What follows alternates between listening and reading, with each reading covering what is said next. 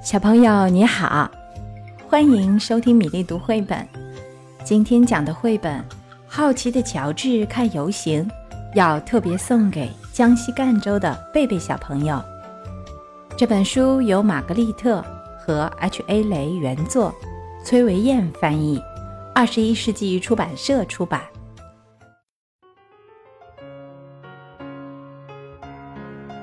这是乔治。乔治是一只可爱的小猴子，他总是对什么都很好奇。今天，他和好朋友黄帽子叔叔一起到城里去看节日游行。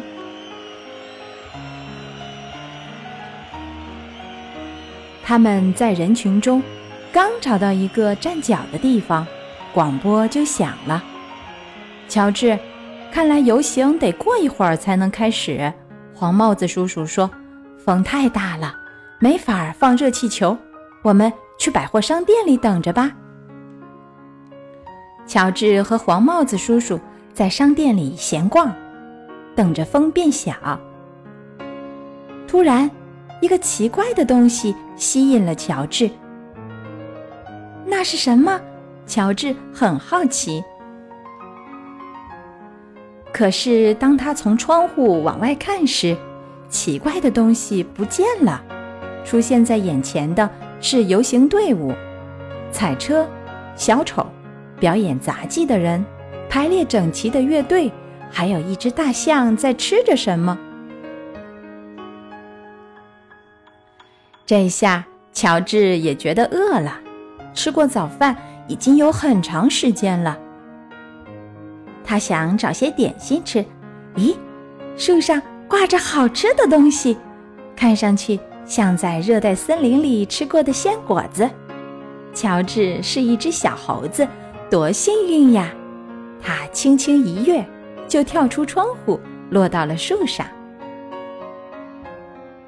他使劲的拉呀拽呀，却一个也弄不下来，果子不够新鲜。其实。那不是真果子，乔治不知道。他更拼命地往下拽，树开始摇晃起来。突然，咔嚓一声，哐当，树倒了，乔治摔下来，果子掉了一地。还算走运，乔治没有受伤。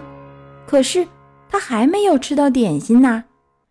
乔治跟在果子后面追呀追呀，绕开大象，钻过小丑的腿，在排列整齐的乐队中穿过来穿过去。哎呀，我的队形！乐队指挥喊道：“我完美的队形都被你破坏了。”他追着乔治跑过了整整一条街，来到街角，可是。他跑得不够快，乔治在哪儿呢？不一会儿，他追烦了，回去整理队形了。他弄不清那只小猴子逃到哪儿去了，到处都不见乔治的影子。乔治也弄不清跑到哪儿来了，果子也不见了，忙活了一通，点心丢了，自己还迷了路。怎么才能回到百货商店，找到黄帽子叔叔呢？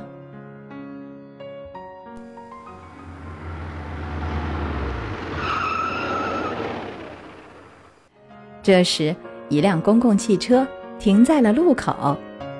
乔治喜欢坐公共汽车，也许这辆车能把他带回好朋友身边。乔治嗖的一下跳到车顶上，汽车开走了。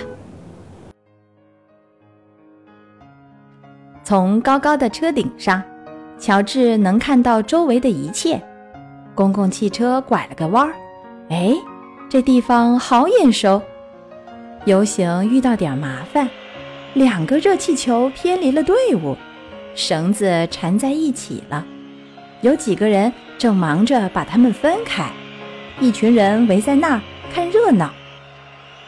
公共汽车进站了，有人喊。快抓住那只猴子！它破坏了我们的游行。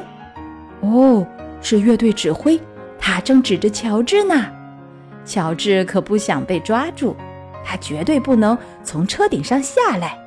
想逃走，只有一条路。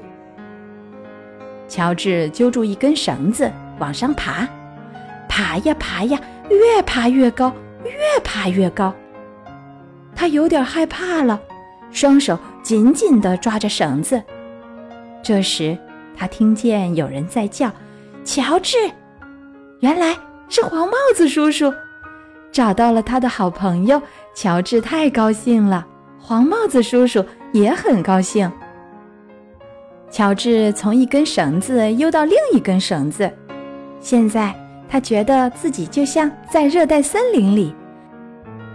从一根树藤荡到另一根树藤，快看，有人在下面喊起来：“那只小猴子在帮我们把热气球分开呢。”不一会儿，乔治稳稳地荡回了黄帽子叔叔的怀里。下面的人群欢呼起来，缠在一起的绳子终于解开了。乔治和他的好朋友回到街上，这时游行正好开始了。乐队指挥已经不生气了，乔治立功了嘛？市长也来找他。乔治，听说你大闹游行队伍啊？他说：“现在。”总算一切都正常了，你想坐我的车去游行吗？热气球开始移动，音乐也奏起来啦。乐队排列的整整齐齐，向前行进。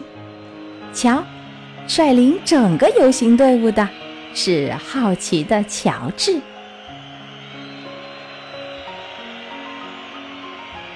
宝贝。绘本故事《好奇的乔治看游行》讲完了。如果你喜欢米粒，就关注我的微信公众号吧，名字是米粒读绘本。